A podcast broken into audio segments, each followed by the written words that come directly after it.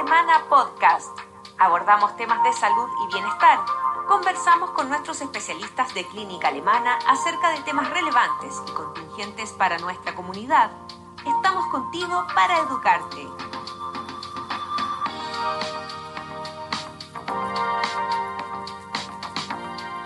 Bienvenidos a un nuevo Alemana Podcast. Junto con saludarlos, en esta ocasión quiero presentarles a Felipe Muñoz. Él es nutricionista deportivo de Alemana Sport y nos contará sobre la nutrición para la pérdida de grasa. Bienvenido Felipe, muchas gracias por acompañarnos. Muchas gracias María José por la invitación. Para partir, me gustaría que nos contaras a qué se le llama contextos de uso de grasa corporal. Ya, tenemos que tener eh, bien claro que nuestro organismo no siempre funciona de la misma manera cuando hacemos ejercicio. ¿ya? Eh, cuando hablamos de un contexto, estamos diciendo que el ejercicio o el típico entrenamiento de cardio que se puede encontrar en los gimnasios se maneja en cierta intensidad del ejercicio, es decir, cierta intensidad que tú puedes desarrollar respecto a ese ejercicio como tal. Entonces, la medida que tú vas teniendo ejercicios en base a una intensidad determinada, estás generando en el fondo mayor uso o menor uso de grasa corporal. Hay que tener claro eso sí que en el fondo que mientras tú haces ese trabajo aeróbico de gimnasio, de subir la rotadora, la bicicleta, estás usando más grasa durante el, entrenamiento como tal, pero eso no quiere decir que vas a perder mayor cantidad de grasa al final del mes. Es simplemente un contexto en el fondo en el cual estás predominando el uso de grasas, pero no es nada más que eso, sino que estás usando más grasas como fuente energética, pero no necesariamente vas a pesar menos al final del mes. Eso sí que es toda una novedad. Sí, hay, por eso hay que tener como claro los contextos y entender un poco cómo funciona el organismo eh, respecto al uso de los nutrientes en el fondo que nosotros estamos ingresando a nuestro organismo. Pero eh, se ve que hay mucha gente que está contratadora y está corriendo y corre y corre y corre, pensando que eh, va a bajar más de peso o va a bajar más grasa.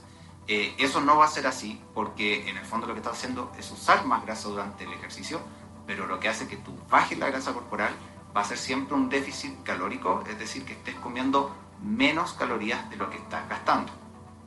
En ese sentido, ¿cómo funciona nuestro cuerpo en este contexto de pérdida de grasa y también con la ingesta calórica que, podemos tener?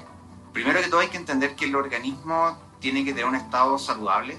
Lo ideal es que ese estado saludable se ve beneficiado en la medida que nosotros tenemos mayor masa muscular. No estoy hablando de que la gente sea musculosa, sino que está hablando del desde saludable. Ese músculo tiene, digamos, unas eh, chimeneas y estas chimeneas pueden usar como eh, energía la grasa. Cuando nosotros tenemos una salud muscular, eh, el desde en el fondo, cuando nos encontramos saludables, estas chimeneas funcionan bien. Cuando no estamos muy sanos, estas chimeneas no están funcionando bien y no estamos usando la grasa como fuente energética. Entonces, por una parte, si es que no tenemos estas chimeneas que estamos usando para poder usar la grasa corporal, vamos a estar almacenando mayor cantidad de grasa corporal, lo cual nos va a llevar a tener una mayor alza de peso y una mayor alza de grasa corporal. Entonces una parte fundamental de nuestra salud muscular es tener estas chimeneas funcionando de la mejor forma. Felipe, y en este sentido, ¿cómo somos más eficientes en el uso de las grasas? Primero que todo hay que tener un nivel de ejercicio físico constante. Si no hay ejercicio físico, no hay ninguna dieta milagro que nos va a hacer eh, bajar grasa corporal. Ya hay que tenerlo súper claro que en la medida que nosotros estamos más sanos, podemos ser mucho más eficientes para usar las grasas, eh, la grasa corporal. En ese caso es sumamente importante mantener un ritmo de ejercicio físico constante y eso estamos hablando de 3 a 4 veces a la semana. Si eso no existe, las posibilidades de perder tejido adiposo en el fondo son sumamente limitadas a través de dietas milagro, donde en el fondo la persona puede bajar el peso, pero eso no es lo mismo que bajar grasa corporal. Está súper relacionado entonces. Una cosa si la otra no funciona en el fondo. Perfecto. ¿Cómo saber cuánta grasa tengo y cuánto vendría siendo un nivel saludable? En la Alemana Sport contamos con eh, un con bioimpedanzometría, que es un examen en el fondo que nos permite saber el estado nutricional de nuestros pacientes y poder saber cuánta grasa tienen. ¿ya? Em, es difícil determinar hoy en día cuál es el valor real que una persona debería tener, porque a ciencia cierta no existe un valor como tal. Aunque se hable mucho de porcentaje de grasa, eh, existen muchas formas para estimar el porcentaje de grasa y ninguna es certera en un 100%. Eso hay que tenerlo súper claro. Por ende, cuando se habla del porcentaje de grasa, no es la mejor forma de clasificar a una persona. Nosotros tenemos, trabajamos con bioimpedanciometría que podemos cuantificar cuánto músculo y cuánto grasa tiene una persona y lo mejor es poder llevarlo a kilos, kilos absolutos que tenga una persona, porque esa es la forma real de poder ver en el fondo cuántos kilos de grasa tiene y así poder ir viendo cómo se puede ir trabajando desde el punto de vista nutricional asociado a un plan de ejercicio físico. ¿Y estos niveles vienen siendo distintos para cada persona? ¿Es algo muy personalizado o hay un nivel, eh, un desde, por decirlo así? Lo ideal es que la persona pueda tener la menor cantidad de grasa posible. Cuando ya, ya no hablar de porcentaje, sino que hablamos de kilos. Una persona que tenga 25 kilos de grasa que se da es mucha grasa corporal.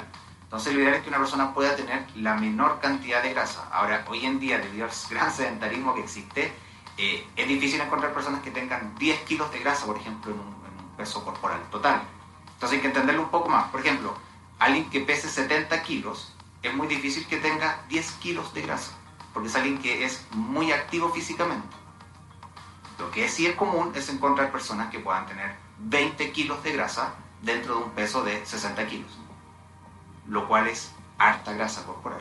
Entonces, la medida que nosotros podamos manejar valores absolutos en kilos lo más bajo posible es lo ideal para la persona específica. Porque yo no puedo comparar un paciente que va dos o tres veces al gimnasio con un deportista de alto rendimiento, que es lo que busca realmente muchas veces la gente, compararse con el deportista X y el contexto de esa persona que puede medir un metro setenta, pesar 70, 60 kilos, hombre mujer, no es comparable al contexto de un deportista. Entonces, es ver cómo ese paciente va bajando de a poco en la medida que se va dando la intervención.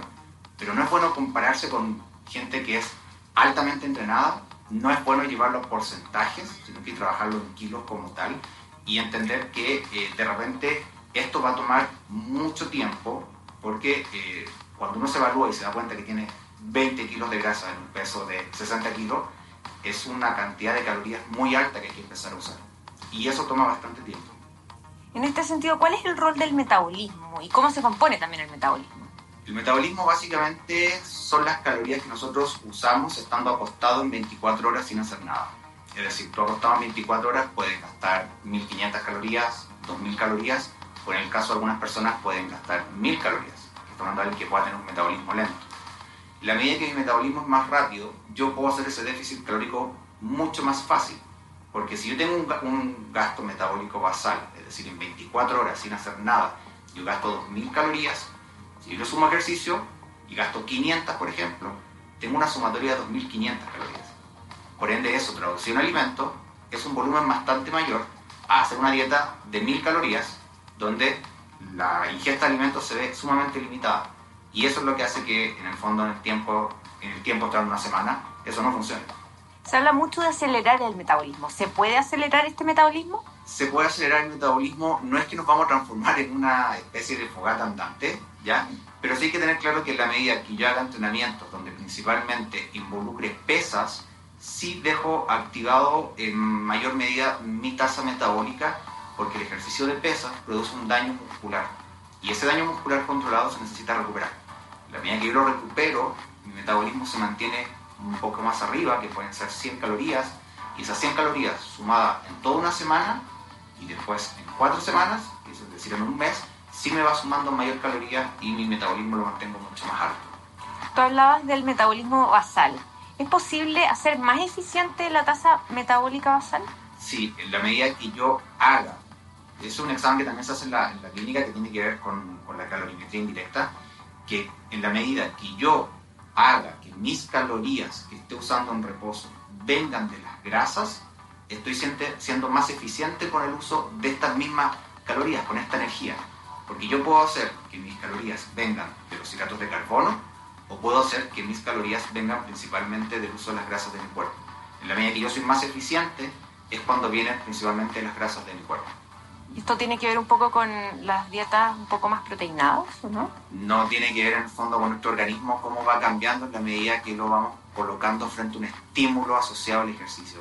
Básicamente todo esto está asociado con nuestro organismo, cómo va cambiando en la medida que le vamos dando un estímulo. Cada vez que nosotros estamos aplicando dietas, principalmente las dietas, o buscan modificar un nutriente, que puede ser aumentar carbohidratos o bajar carbohidratos, aumento grasas o bajo grasas, o aumento proteínas, o bajo proteína y lo que estoy haciendo es simplemente modificar la ingesta de calorías. Es todo lo que hace cualquier dieta de moda que se pueda encontrar.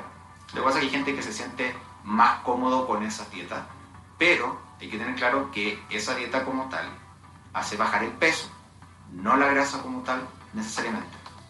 O sea, todas estas dietas milagro, por ejemplo, que prometen hacernos bajar 5 kilos en un par de semanas, eh, no es lo más saludable precisamente. No, no. Tú puedes bajar el peso en el fondo que va a estar perdiendo agua. Hay una gran pérdida de agua debido a que en el fondo nosotros los carbohidratos los guardamos en nuestro organismo y eso retiene agua. Cuando dejamos de comer carbohidratos, como ya no los tenemos, perdemos cierta cantidad de agua y esa es la pérdida de peso, pero no estamos provocando lo que se llama un cambio en la composición corporal, que es bajar la grasa corporal como tal. De hecho, en las dietas milagro, eh, estas que prometen números mágicos, eh, cuando hablamos de peso, lo que más se pierde es masa muscular, no grasa. ¿Cuál es la relación o proporción que deberíamos tener entre nutrición y actividad física? Bajo mi punto de vista, creo que deberíamos movernos lo que más podamos en intensidades altas y siempre bajo un, un protocolo de entrenamiento con pesas. Creo que nosotros deberíamos hacer más fuerza. Eh, ya está, eh, la OMS ya lo define como hacer fuerza, que significa mayor salud. Y es súper importante que la gente tenga claro que nadie se va a hacer musculoso. Me pasa mucho en la consulta que digo, se hace un trabajo de fuerza y dice, se va a hacer, musculosa. No, aquí nadie va a ser musculoso, nadie va a ser culturista, sino que estamos hablando simplemente del desde saludable. Y el desde saludable requiere que uno pueda hacer fuerza y tiene que hacer fuerza para mantenerse más saludable. Pero musculoso no va a ser nadie en lo concreto, ¿cómo podemos solucionar el problema del exceso de grasa? Porque esto ya es un problema complicado. muy complicado y a nivel nacional y mundial también.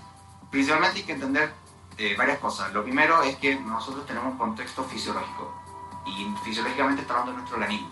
Nuestro organismo se adapta al uso de grasas, al mayor uso de grasas y se desadapta al uso de grasas.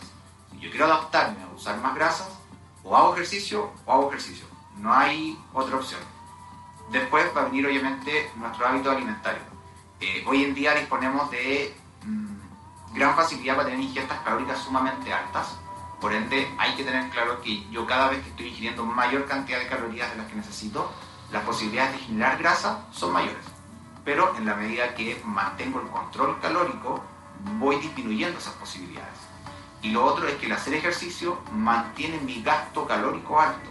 Por ende, mi déficit calórico yo lo hago a partir del gasto energético, no de disminuir la ingesta, como cree la gente que tengo que disminuir el volumen de alimento haciendo dieta o cosas que no duran más de 3 o 4 días. Pero cuando yo aumento el gasto energético, mi déficit calórico viene a partir del gasto y puedo mantener un volumen de alimentación mucho más normal, con 4 o 5 tiempos de comida, lo que quiera la persona, pero se está haciendo a través del gasto, no de disminuir la ingesta. Entonces, en el fondo queremos hacernos más eficientes a través del ejercicio que nos permite usar nuestros sustratos energéticos y por otro lado tener un poco más de conciencia de la ingesta de calorías y sobre todo, que es lo que más les molesta a los pacientes, la ingesta de alcohol. A medida que tú tengas ingesta de alcohol, las posibilidades de disminuir grasas son bastante más limitadas. En general, ¿estos consejos y hábitos sirven para todos? Eh, ¿O hay más factores que tenemos que considerar, como la composición corporal, por ejemplo, que dicen que tienen con textura más gruesa o más delgada? Eh, son, son recomendaciones para todos, generales. Y sobre todo hay que tener claro que en la medida que alguien tenga menos masa muscular, probablemente va a acumular mayor adiposidad. Entonces hay que tener claro que yo tengo que tener una masa muscular alta y vuelvo a repetir, nadie se va a hacer musculoso. Es el desde saludable, nada más, para que en el fondo esa masa muscular tenga esta chimenea funcionando y nosotros podamos meter más grasa de una forma más eficiente. Entonces, si hablamos eh, de la pérdida de grasa, en el fondo no podemos dejar de hablar de tener una masa muscular saludable que pueda estar metabolizando en el fondo también eh, estas grasas que están dando vuelta en nuestro organismo. Muchas personas, incluso yo, yo diría más mujeres incluso, eh, piensan que un cuerpo delgado es sin grasa, pero hay muchas que no logran tener un cuerpo delgado porque tienen más masa muscular. ¿Esta composición se puede modificar también? Sí, tiene que ver mucho, en el, fondo también hay, viéndolo de adentro hacia afuera, hay un tema de nuestro esqueleto, de nuestro esqueleto, qué tan grande es, y eso va a dar las proporciones de nuestro cuerpo también, y sobre ese esqueleto y esas proporciones ver cómo se va colocando esta masa muscular, y sobre eso cómo se va colocando la grasa corporal. Por ende, cuando nosotros hablamos de porcentaje de grasa, estamos clasificando a todas las personas bajo una misma regla, que no es así. porque hay personas que pueden medir un metro sesenta, un metro setenta, un metro ochenta y pueden tener el mismo porcentaje de grasa, pero la regionalización, donde está puesta esa adiposidad, no siempre va a ser lo mismo. Entonces, y en las mujeres el principal problema que se ve, sobre todo en la consulta después de los 30 años, es la mayor pérdida de masa muscular, porque muchas llevan desde los 18 años hasta los 30 haciendo dietas milagros, con restricciones calóricas, sin carbohidratos, eh, matándose en las trotadoras, y se olvidan del trabajo de fuerza, donde eh, lo que está provocando es tener una masa muscular más eficiente. Entonces hay que tener claro que después de los 30 años además, eh, la pérdida de masa muscular se va haciendo cada vez más grande, por ende me va a llevar a tener mayor adiposidad también y ser menos eficiente metabólicamente. Muchas gracias Felipe por explicarnos tan claramente este tema que nos importa a todos y que afecta transversalmente eh, a todas las personas. Muchas gracias. De nada, muchas gracias. Nosotros nos despedimos y nos encontramos en un nuevo Alemana Podcast. Síguenos en nuestras redes sociales y visita nuestro sitio web alemana.cl. Nos vemos en otro Alemana Podcast. Clínica Alemana. Si es tu salud, es la alemana.